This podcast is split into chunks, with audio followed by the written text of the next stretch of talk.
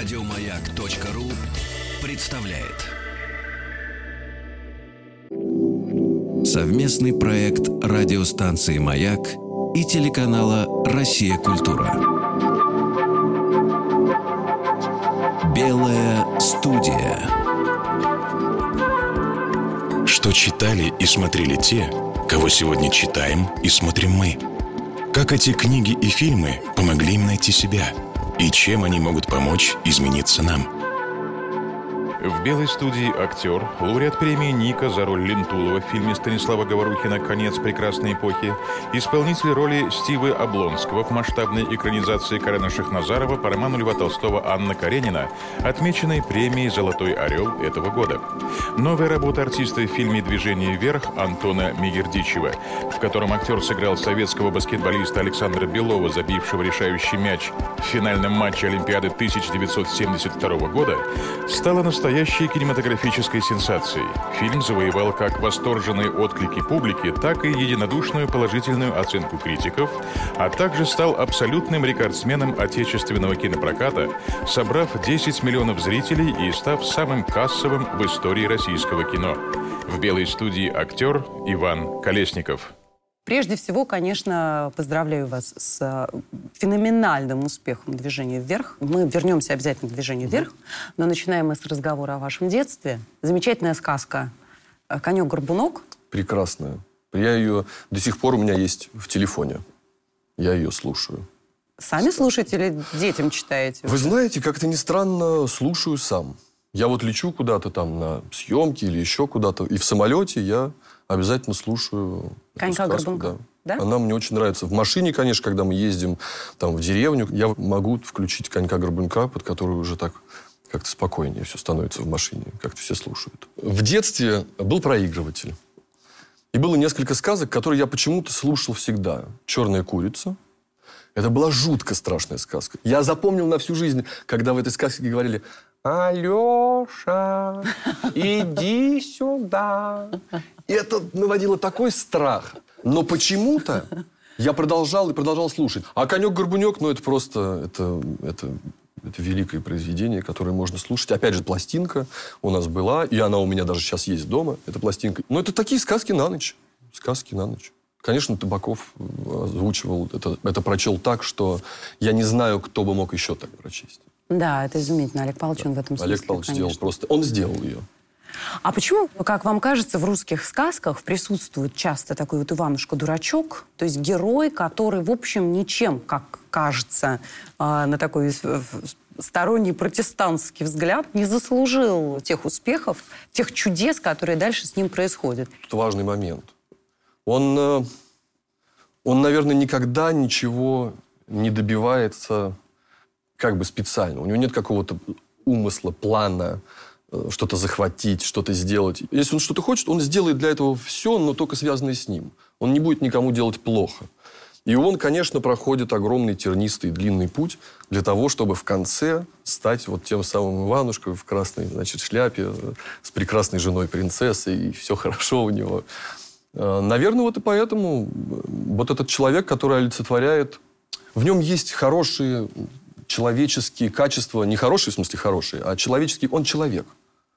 И, и даже такой, можно сказать, достаточно ленивый человек, который вот не будет ничего специально делать. И он как бы живет себе и живет. И если к нему приходит, он говорит, ну, давай, возьму.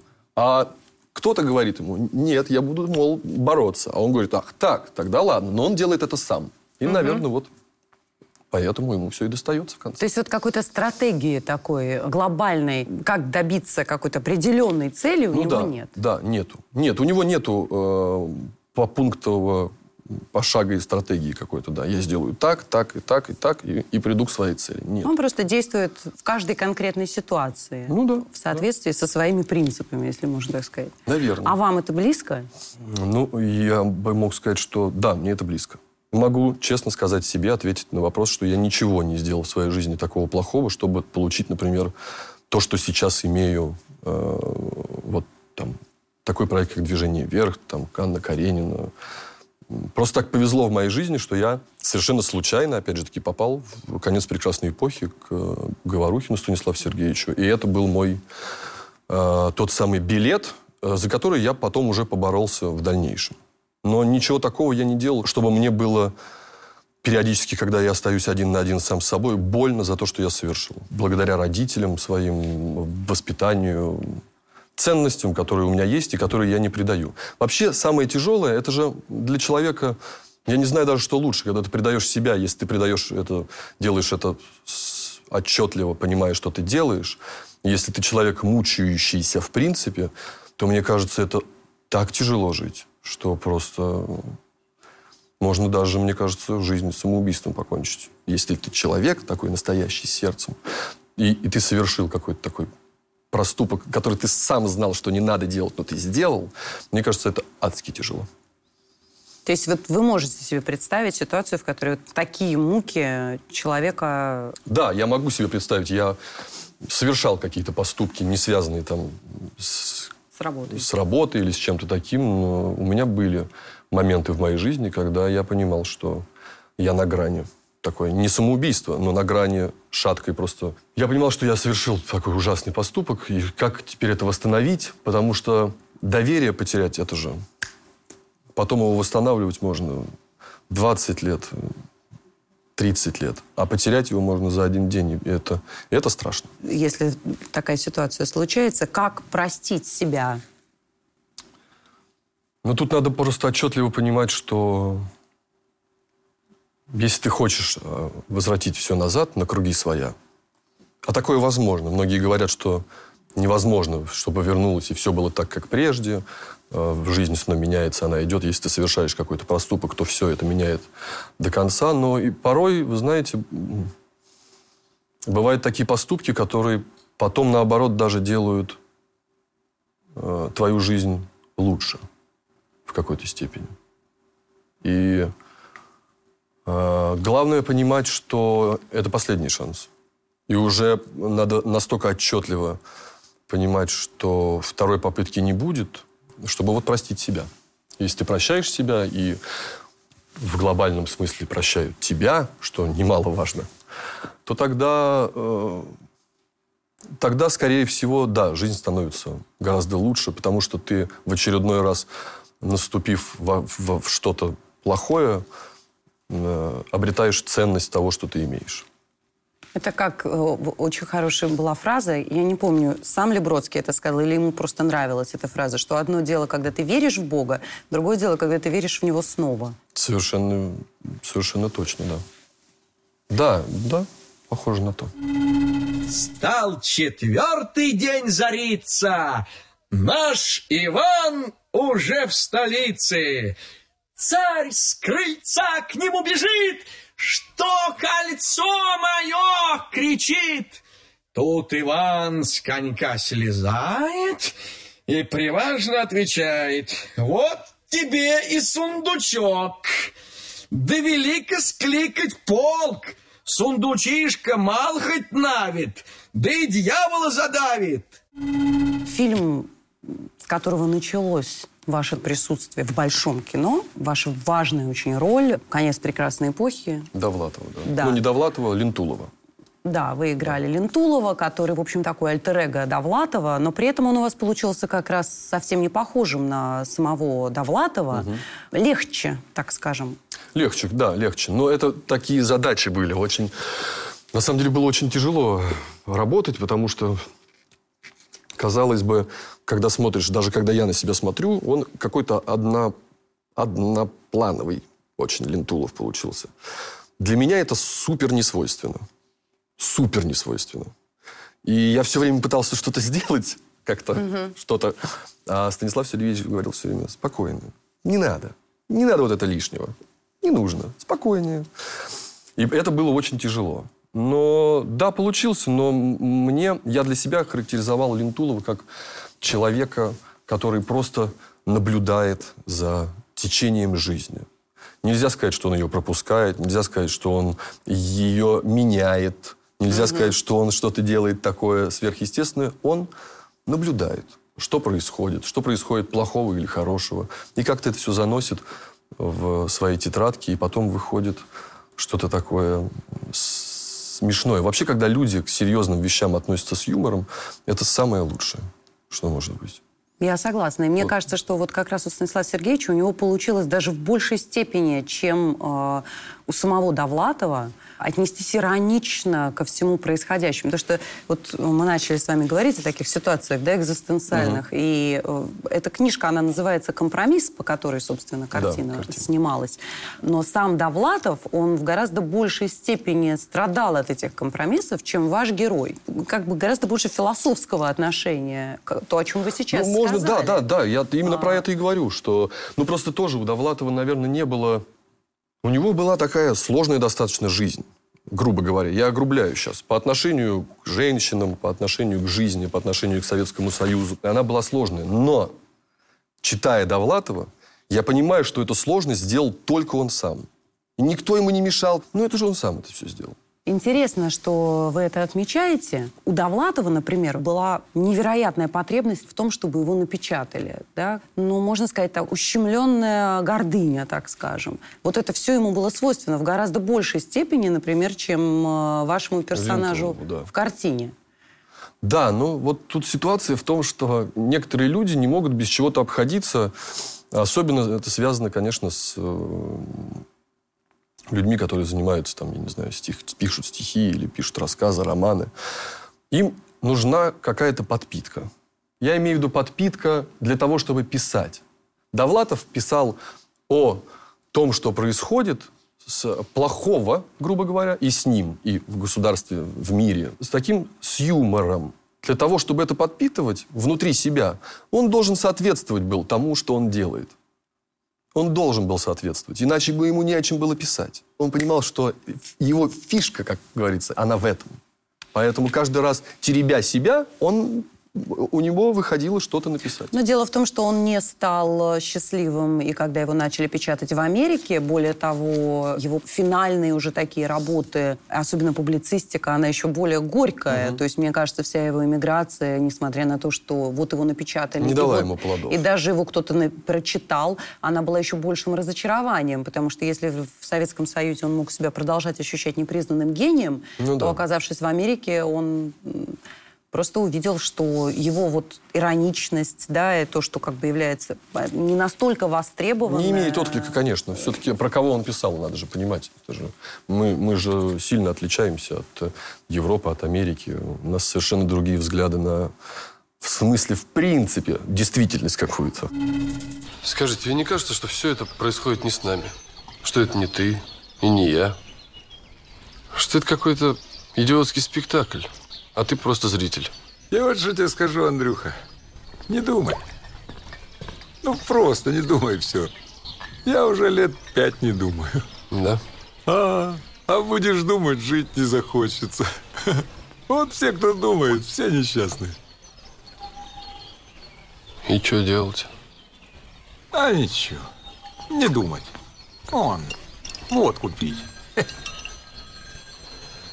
Я, кажется, сегодня напьюсь.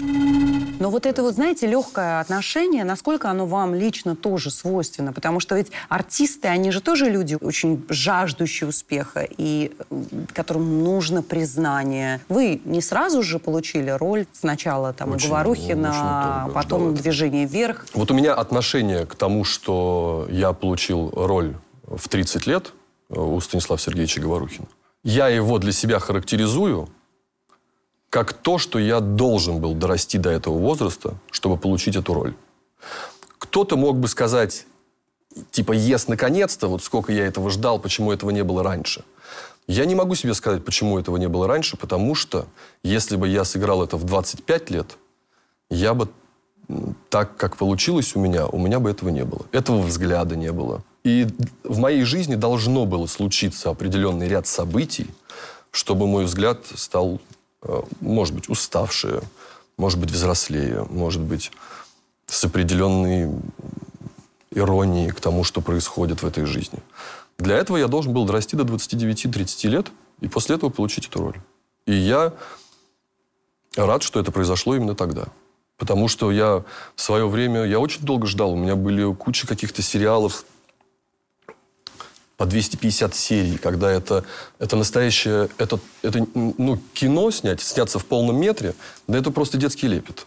Потому что 250 серий, когда ты приходишь на завод, э, где делали радио раньше, и ты просто фигачишь. Каждый день с 7 до 12 часов рабочий день. И ты у тебя там смываются все грани какие-либо, не актерского мастерства, а все. И в какой-то момент ты понимаешь, что, боже мой, это неужели это все? Неужели вот ради этого я учился в театральном институте, я и читал книжки какие-то, слушаю музыку. Я не понимаю, неужели вот для этого? Потому что там не происходит ничего. Но это грандиозный опыт. Невероятный. Я работал светиком год. Э, у меня даже есть корочка осветителя. Когда я работал в театре имени Моссовета, там платили мало, была семья.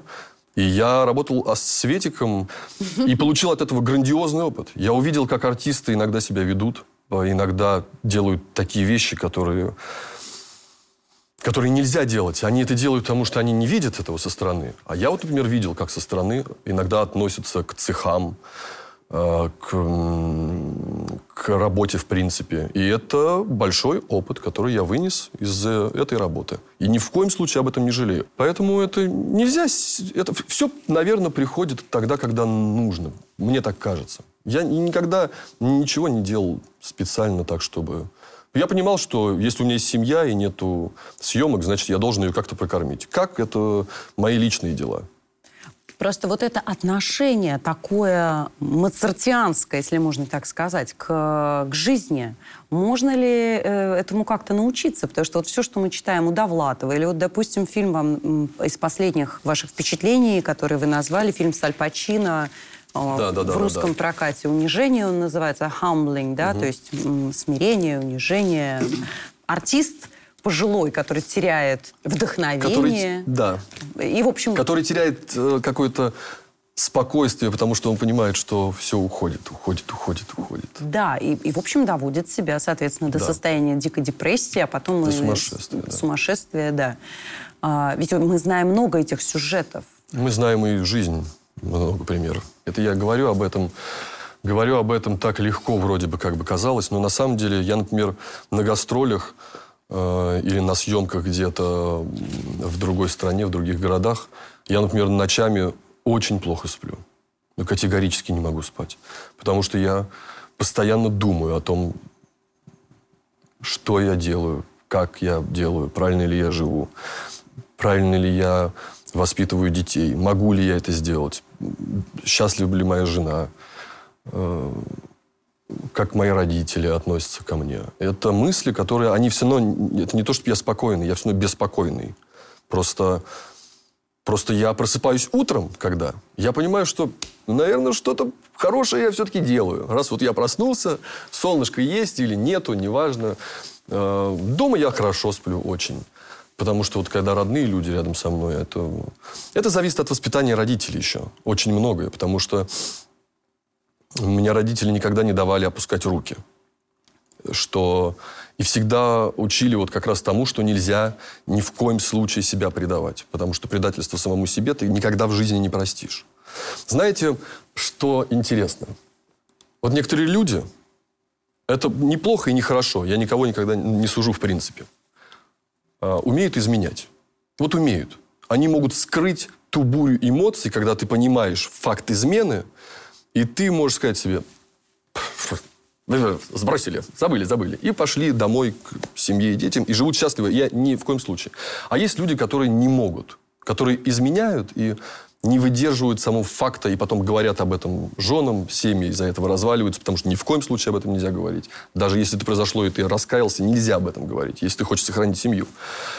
А, и вот э, люди, которые, которые такие, которые вот могут рассказать все, им очень трудно живется, потому что если они совершают какие-то плохие поступки, они потом не выдерживают это. Это так тяжело бороть внутри себя всю эту бурю, которая проходит.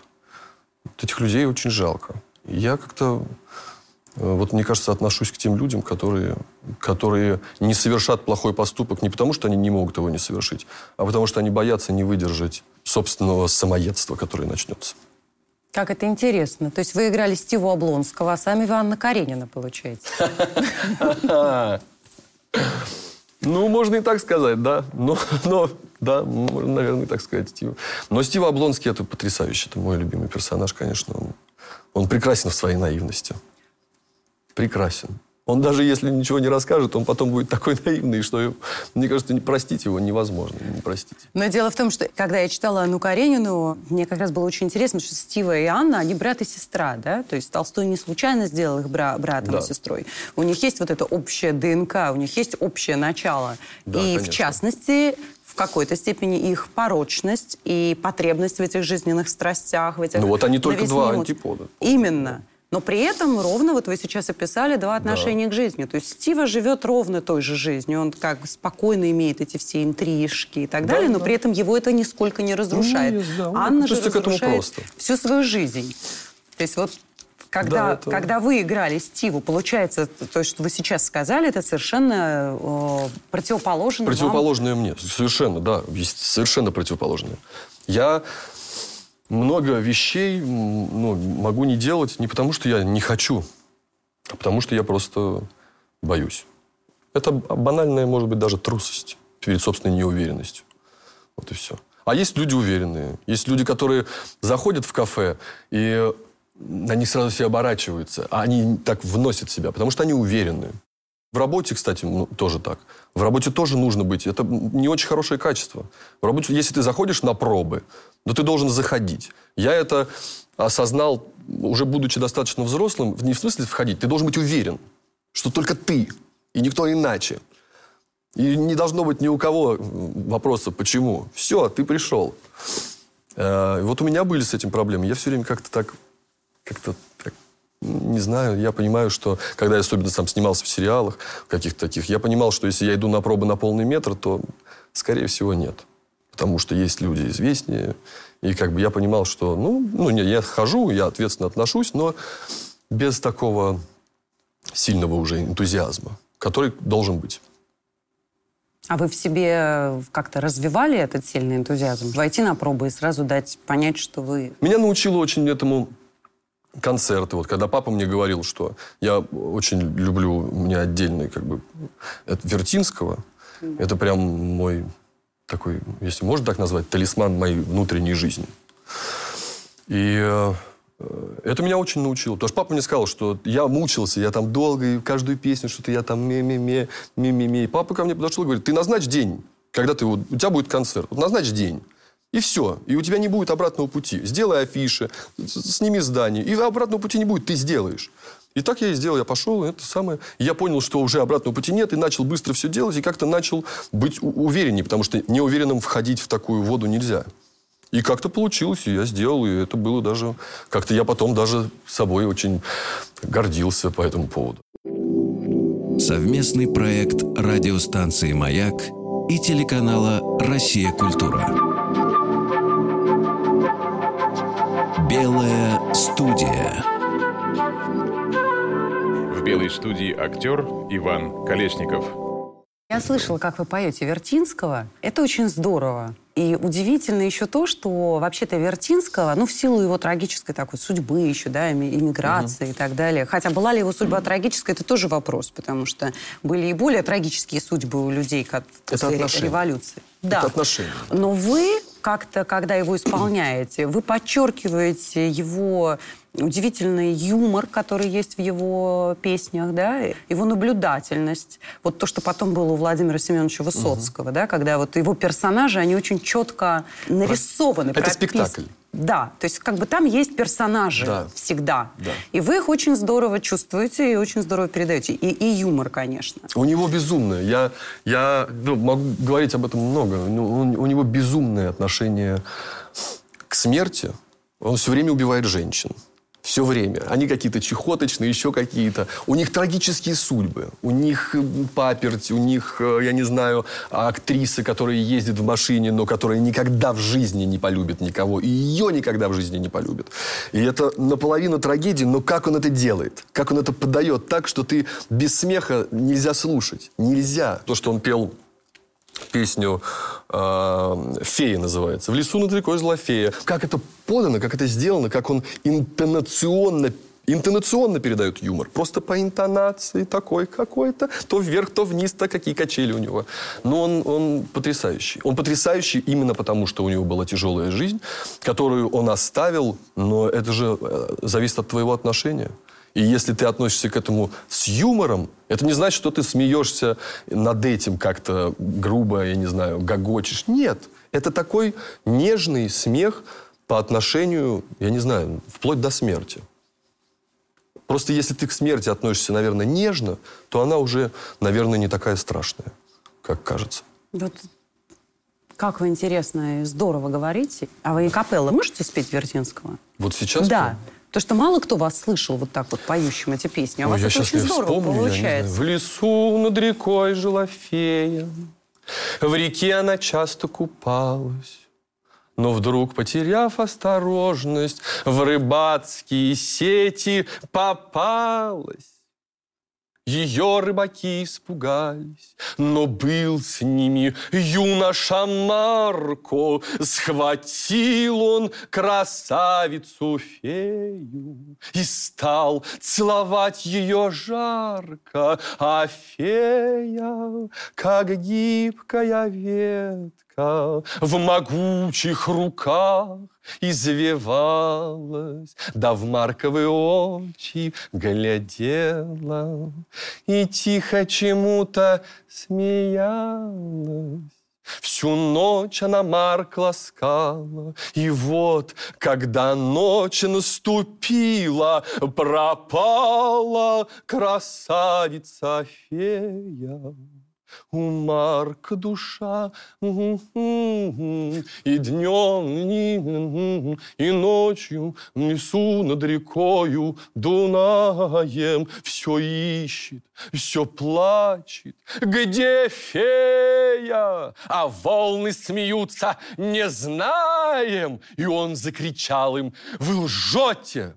Вы сами играете с нею, и бросился юноша глупый в Дунай, чтобы найти свою фею. Купается фея в Дунае, как раньше да Марко купалась, а Марка уж нет. Но все же, о, Марка, хоть песня осталась, а вы на земле проживете, как черви земные живут. Ни сказок про вас не расскажут, ни песен про вас не споют. Спасибо вам огромное. Спасибо. Вы действительно удивительно преображаетесь вообще. Вот вы говорите про уверенность. Ну, это мое... Я просто к этому очень долго шел, к Вертинскому. Он, правда, мой какой-то, я не знаю, внутренний. Он, он во мне всегда. Если мне очень плохо, я себе его пою под нос. А вот вы говорили про эти два характера, да, человека, который там изменяет, человека, который не изменяет. И а, вообще в жизни, ну, если ты находишься в каких-то постоянных да, отношениях, ты выбираешь, да, всегда. То есть прожить ли тебе жизнь с человеком, который, ну, вот твоя семья, да? Или вот эти отношения в пучину волн куда-то там скакать, прыгать. Мужчинам очень трудно в этом случае. Конечно, я никогда не думал, что существуют такие вещи, как э, там вот этот среднего возраста, кризисы какие-то. Это очень тяжело. И этот, э, эту глупость совершить так легко, потом, как у Чехова сказано, сказано, одиночество очень страшная штука, как ни крути. И вот как ни крути, если ты это одиночество создаешь своими собственными руками, это потом, мне кажется, ай-яй-яй-яй-яй. Поэтому да, надо всегда иметь э, руку на пульсе и, и- и каждый раз, каждый раз надо уметь смотреть со стороны на то, что ты имеешь, и, э, и, и наслаждаться этим. Для этого ты должен, наверное, каждый раз, нам это проще дано артистам, представлять, что будет, если этого не будет. А вот у вас есть такая традиция смотреть а, фильм а, «Моя прекрасная Да. леди» всей семьей В Новый э, год. в Новый год. А, то есть прямо вот 31 декабря вы смотрите? Прям, ну, 31-го, скорее 1 это утро. Утро, белое сухое вино, снег, когда особенно, сейчас этого не было. Но да, дети, Дуня даже, все собираются. Э, Моя и родители? леди. Или, э, Родители. И родители, и жена, Все, и дети, все, все. всей семьей. римские каникулы. Есть какой-то набор такой фильмов, которые, которые ну, они настолько нежные.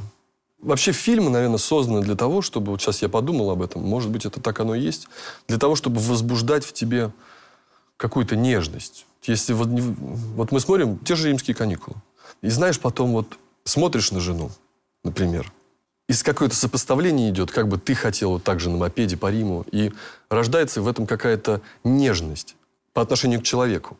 Она может быть потом забыться, но от какой-то книги, например, проч, прочтенной, ты же читаешь, ну, проводишь параллель, на кого-то выводишь, как это, там, прогулки где-то или еще что-то. Ты опять вспоминаешь. Наверное, это для этого сделано, чтобы каждый раз возбуждать в тебе вот этот момент воспоминаний э, с близкими людьми, что было. Может быть. Я это сейчас подумал об этом. Может быть, так оно и есть. Для меня, по крайней мере.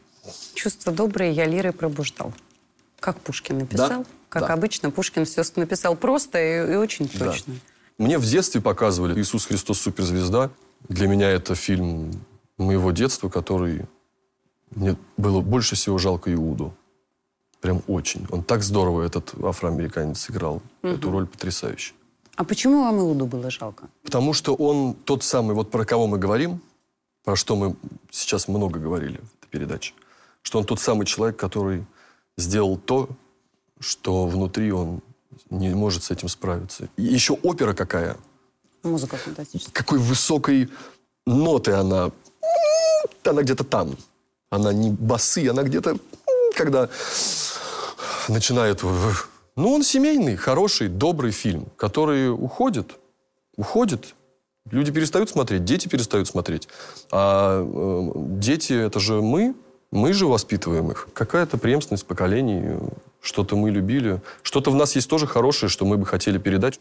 Просто если это вдруг уберут из твоей жизни, а оставят только память об этом, воспоминания. Мы дети, пока у нас есть наши родители. И э, как только это случится, то будут только воспоминания. И, и вот это вот любовь к родителям, звонки э, им, дурацкое ребячество, когда ты спрашиваешь что-то у мамы и можешь ее как-то развеселить я не знаю, выпить водки с семьей, посидеть, побалагурить, потанцевать. То, что ты не делаешь в обычной жизни. Э, это надо обязательно делать, потому что потом останется только это. А если этого и этого не будет, то будет очень просто обидно, жалко, трудно и тяжело. Также относятся к семье. Конечно, надо как можно больше. Я в этом смысле тоже ленивый человек. Я обожаю гулять. Вот ходить просто, это пожалуйста. Вышел и, и пошел угу. куда-нибудь. Это я люблю. С детьми у меня Дуня все время. Я, если ее вожу на какой-нибудь английский, я пешком. И она прям все время... Почему не на машине? Я говорю, ну потому что пойдем пешком, прогуляемся, поболтаем. Ага. И вот у нее сейчас еще возраст такой 12 лет. Это тяжело. Но это нужно. Это, это нужно делать обязательно. Играть в какие-то игры. А они видели движение? Да, они рыдали. Они рыдали. Ну, младшая нет. Она все-таки 5 лет, она бы не поняла. А жена с, со старшей, да, они плакали. Это было очень, очень приятно. Я давал им платочки свои. Это было очень приятно. Вообще он понравился. Дуня даже несколько раз смотрел. Три раза ходила. Смотреть. Ну, как и вся страна. Да, это мне иногда пишут 17 раз. Я, говорю, я потом пишу, я таким людям пишу. Я говорю, больше, пожалуйста, не надо. Потому что, ну, просто возненавидишь, в конце концов. Давай на этом остановимся. А вы сами как думаете, почему фильм «Движение вверх» до такой степени объединил абсолютно всех? Я думаю, что история очень, по мне, так очень просто случилась. Во-первых, там есть команда. Если, например, я очень люблю фильм «Легенду номер 17», мне понравился. Но я не могу сассоциировать себя, потому что там один персонаж. Ну, два. Он и тренер. Я не могу провести параллель между собой и им, потому что, например, ну, мы с ним разные. К примеру, я говорю. Так у нас здесь все-таки целая команда. И все команда разных людей. То есть можно выбрать кого-то, И ты можешь какой-то выбрать похож. себе, да, кто тебе ближе, кто тебе интереснее. И, конечно же, конечно же, то, что сделал Мигердичев, э, Антон Игринякин с последним э, матчем, да. это по-настоящему на этом можно учиться. Это шедевр, шедевр съемки и шедевр монтажа. Все можно было бы испортить банальными замедленными кадрами, которые могли бы быть не в тему и не в меру.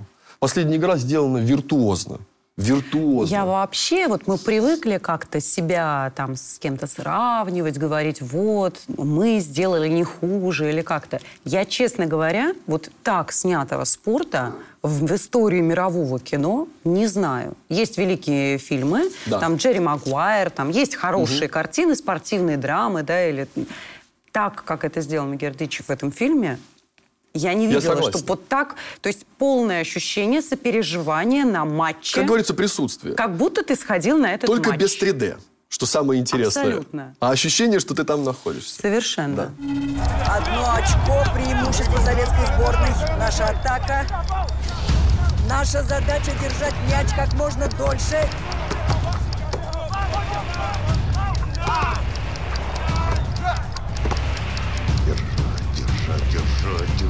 Время работает на нас. 15 секунд до конца игры. Мяч снова у нас. 6 секунд до конца.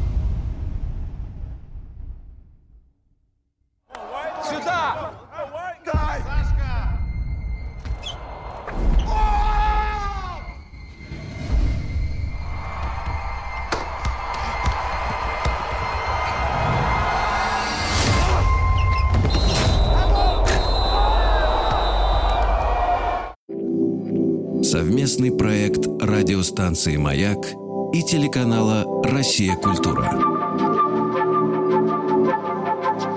Белая студия. В белой студии актер Иван Колесников. Знаете, еще интересно, вот вы сказали, что команда, и вы имели в виду, что там достаточное количество персонажей, чтобы ты нашел себе того, кто как бы на тебя похож. Но есть же еще один момент, который, э, как мне кажется, делает это кино очень нашим, таким советским, российским. Мы все-таки, как нация, а, нам свойственно вот по-настоящему испытывать счастье а, вместе. Вот Ну, в в отличие есть даже от такое. той же, ну, допустим, американская мечта, она все-таки построена на таком индивидуальном да. достижении. Да, и поэтому американские фильмы, они, в общем, все про то, как один человек, вот у него не получалось, он не мог, он взял, он всех как бы все переломил, он не прогнулся, он сделал, и он победил. И есть великие фильмы на эту тему, которые мы тоже очень любим смотреть. Да, нет, есть Но это... наши картины, которые по-настоящему вот, становятся для нас близкими, это и военные фильмы тоже. Это называется одним словом дружба. Да. Это про дружбу. Да. Которая далеко забыта, к сожалению, уже уходит там в тех же, в той же Европе. Как это жалко, что, что люди забыли, что такое просто пойти в гости э, в час ночи, позвонить другу, когда тебе по-настоящему плохо. Давай сейчас его вернем, пока он площадь переходит. Немедленно его вернем. Поговорим и стол накроем. Весь Валиков. дом кверх дном перевернем и праздник для него устроим. У меня вот даже мурашки сейчас идут. И потому что тоже. это дружба свойственна, конечно, нам, которые тоже сейчас куда-то потихоньку... Европа это все, все эти игры, которые где хорошо, где плохо. За этим хорошо э, где-то там, где-то там, за кордоном. За этим хорошо стоит, стоит такое, что потом будет нехорошо. Лучше уж плохо, но вместе, чем по отдельности и хорошо. Потому что кому-то это хорошо. И чего? Ну, хорошо тебе одному. И чего? И что вы, и есть за меня, что ли, будете? Поэтому нет, это свойственно нам. И, конечно, это огромная часть этого фильма, когда люди собираются и побеждают, выигрывают, ломают систему, ломают вместе это. И, конечно, для нас, для нашего, на наших людей это, это близко, это, конечно, возбуждает внутри людей в этот момент. Это нам напоминает то, кто мы есть на самом деле. Потому что так же, как Сергей Белов, который был индивидуалист и выдающийся Баскетболист и игрок. тренер, да. И в какой-то Да. момент он же тоже приходит к тому, что понимает, что... а, Ребята, это была лучшая игра в моей жизни. Там есть какие-то моменты странные в этом фильме, достаточно пафосные, которые очень трудно говорить и произносить, потому что... Ну, вот я, например, не могу. Меня, когда пафос, у меня ну, чрезмерный особенно. Но там есть моменты. Ребята, мне было очень хорошо с вами играть, который даже меня пробирает как-то до... Сквозь. Там еще у него какой-то текст есть. И вот моя фраза, я не знал, как ее сказать, категорически не мог. Пока живой, все можно. Эта фраза такая короткая, но какая-то она такая такая, ну, с пафосом таким, пока живой, все можно. Но это правда. И вот эти вот моменты, пока живой все можно, вместе команда, э, в итоге все становятся, можно сказать, братьями и близкими друзьями. По крайней мере, на этот момент. На эти три секунды, которые есть, но они стали такими настоящей семьей. Совместный проект радиостанции «Маяк» и телеканала «Россия. Культура». Белая студия. В белой студии актер Иван Колесников. Еще больше подкастов на радиомаяк.ру.